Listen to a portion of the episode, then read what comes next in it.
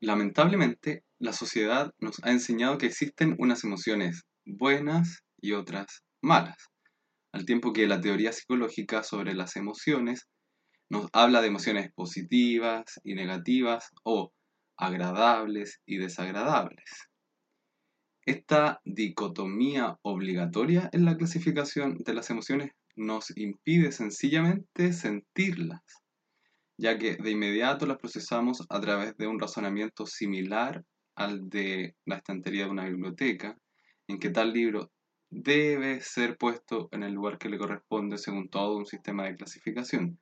Así, cada vez que una emoción aparece, nuestro cerebro, con toda la programación que le ha dado el aprendizaje, percibe la emoción según ciertas expectativas. Tales expectativas vienen impuestas por lo externo, no por la propia naturaleza sensorial de las emociones. Según hemos aprendido, se supone que deberíamos sentirnos bien y que es prácticamente incorrecto sentirse mal. Basta que alguien te salude diciendo, hola, ¿cómo estás? E inmediatamente decimos bien, aunque nuestra experiencia subjetiva nos parezca desafortunada y en realidad estemos percibiendo que nos sentimos mal. Otra dicotomía, o te sientes bien o te sientes mal. Bueno, podrías también sentirte más o menos, que en el fondo es una forma sutil de decir que te sientes mal. ¿A qué voy con todo esto? A que esta necesidad obligada de sentirnos bien todo el tiempo nos lleva a un estado de insoportantismo. Si solamente queremos sentirnos tranquilos y felices todo el tiempo, ante cualquier ápice de miedo o tristeza, creeremos que algo está muy mal con nosotros y que urgentemente deberíamos cambiar para lograr con mayor urgencia posible sentir tranquilidad y alegría. ¿Te das cuenta de que eso te está enfermando? No es la tristeza en sí misma la que se transforma en depresión, no es el miedo en sí mismo el que se transforma en ansiedad, es que al creer que la tristeza es mala y que debes luchar contra ella, entras en un estado de alerta que te predispone a asociar una y otra experiencia que consideras negativa con el estado emocional de la tristeza, la pena o el dolor psicológico. Asimismo, al creer que no deberías sentir miedo por tal o cual cosa, te estás programando para prestar más atención a aquellas cosas que potencialmente te hacen sentir temor, nerviosismo, vergüenza, preocupación y toda la variedad de emociones relacionadas con la ansiedad con el fin equivocado de evitar tales situaciones, porque en realidad estás evitando aquellas emociones, ya que crees que no deberías siquiera sentirlas. Puse estas dos emociones, la tristeza y el temor, como ejemplos, porque he observado que son las emociones más difíciles de tolerar en nuestra sociedad. Nótese que tolerar significa soportar, o, como lo dice la RAE, llevar con paciencia. ¿Cómo nos va los cristianos con aquellas emociones a las que tildamos de negativas? ¿Cómo nos va los cristianos con el enojo, la tristeza, el miedo, la vergüenza, la culpa, el dolor, la angustia? Puede ser que evitemos sentirlas por el hecho de producir sensaciones desagradables, como el malestar estomacal del nerviosismo, o el nudo en la garganta propio de la pena, o el pecho oprimido característico de la angustia.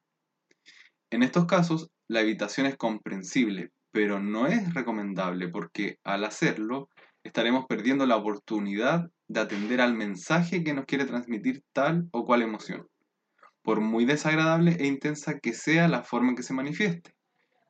Puede ser que, por ciertos mandatos de la religión, tendamos a esconder este tipo de emociones, a menos que se vuelva tan insoportable que pidamos ayuda, porque llegó al punto de la demonización me refiero a que puede que comenzaste con un miedo cotidiano, pero lo ocultaste, intentaste dejar de sentirlo, pero eso mismo fue alimentando el miedo, hasta el punto en que se hizo tan grande que ya no lo clasifica solamente como una emoción negativa, sino también como algo insoportable y terminas considerándolo un demonio que te ataca o que se está apoderando de ti.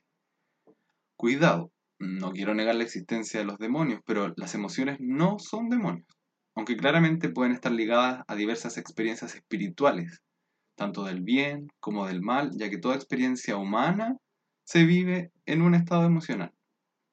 Por lo mismo, tampoco pretendo negar la importancia que tienen ciertos acontecimientos en el curso de nuestra vida y que marcan el curso de desarrollo de nuestros procesos emocionales, como los vínculos afectivos, los eventos de los que hemos sido testigos, las diversas formas en que otras personas se han relacionado con nosotros. Todo eso suma al cómo vamos a vivir nuestras emociones hoy. Si como cristiano te has cuestionado por qué en ocasiones te sientes tan mal, tan triste, tan asustado, tan culpable, tan frustrado quizás, puede ser que estés asumiendo que está mal sentir esas emociones y has intentado entregárselas a Dios, pero no has notado los cambios deseados. Entonces, pon atención a lo que voy a decir. Miremos todo esto a la luz de la Biblia. Voy a comenzar por la tristeza. Qué doloroso resulta ser cuando perdemos algo que en realidad valoramos.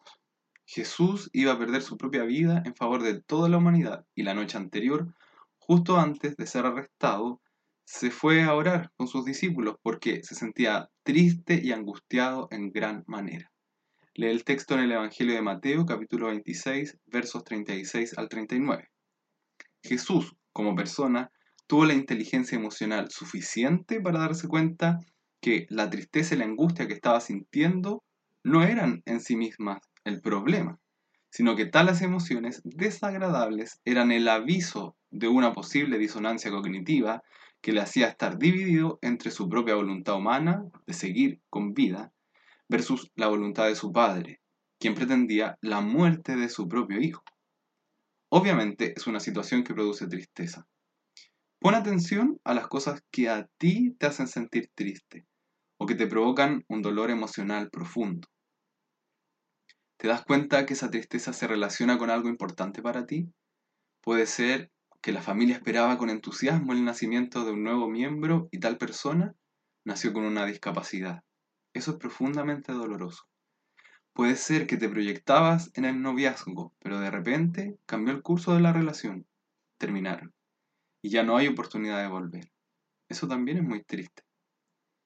Posiblemente piensas que tus padres no te comprenden o que están en tu contra, porque no estás de acuerdo con sus reglas. Eso también puede ser una fuente de angustia. Sin embargo, concéntrate y pon fuerzas en cómo aceptar tales situaciones en resolver lo que en realidad significa un problema, más que en desgastarte en tratar de no sentir pena o de aliviar tu dolor.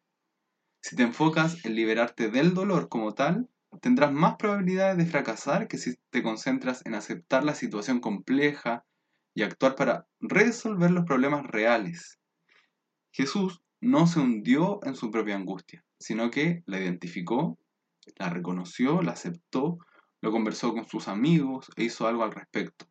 Oró a su Padre para rogar que se hiciera su voluntad, porque la fe inquebrantable de Jesús le hacía saber que aceptar la voluntad de Dios para él era la mejor opción, aun cuando eso le significara un profundo sufrimiento. ¿Y qué hay del temor? Al leer la Biblia puedo notar que enfatiza dos tipos de miedo en el pueblo de Dios. El miedo al daño que nos pueden hacer otras personas y el miedo a la condenación por causa del pecado. Respecto al primer tipo, tenemos varios ejemplos en la Biblia acerca de personas que sintieron miedo frente a otros. Josué, David e incluso María, la madre de Jesús. En el caso de Josué podemos inferir que sintió miedo al quedar como sucesor de Moisés y saber que debía enfrentar a los pueblos enemigos de Israel. Entonces, Dios lo animó a esforzarse y ser valiente. Lee Josué capítulo 1, versos 6 al 9. Dios lo animó a gestionar su miedo.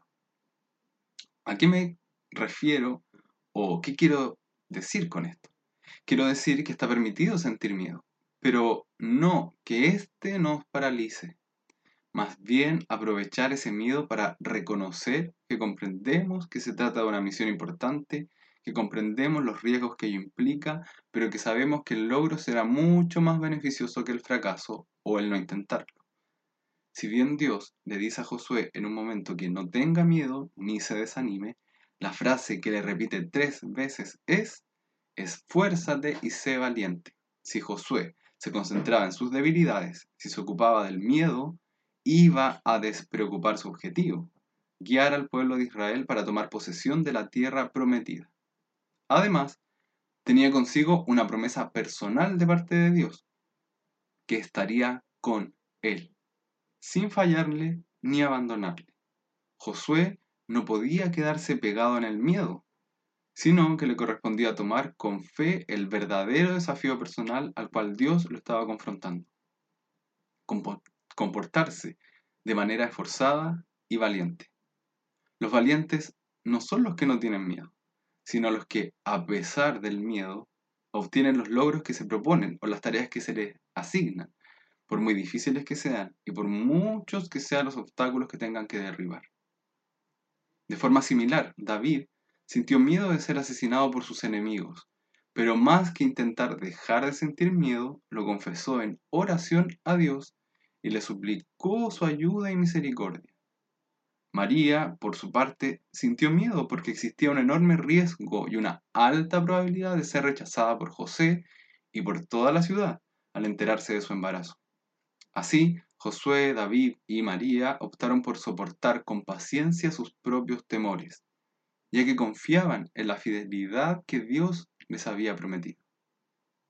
Insisto, esta es una invitación a aceptar todo el rango de emociones que sentimos, tanto las que son deseables de sentir, las conocidas como emociones positivas, así como las emociones poco deseables, las conocidas como emociones negativas. Entonces, ¿qué hay con las emociones positivas en los cristianos? Buena noticia, son parte de las promesas de Dios para nosotros. Y se trata justamente de aquellas emociones más deseables y las que consideramos opuestas a la tristeza y al temor. Me refiero a la felicidad y la paz, y aunque no la sintamos con frecuencia en el día a día, la sentiremos de continuo en la eternidad junto a Dios. Así se expresa en Apocalipsis 21:4.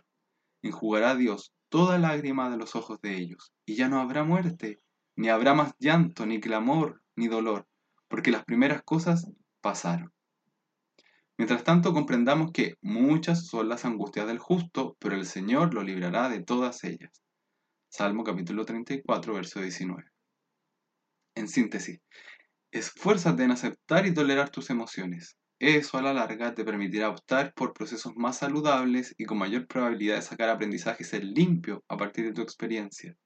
También es algo que te permitirá aceptar la voluntad y los propósitos de Dios, sin cuestionamientos que derriben tu fe. Ten ánimo, porque nuestro Dios no ignora nuestras debilidades sino al contrario. Él es quien anima a los que se sienten débiles a decir, fuerte soy.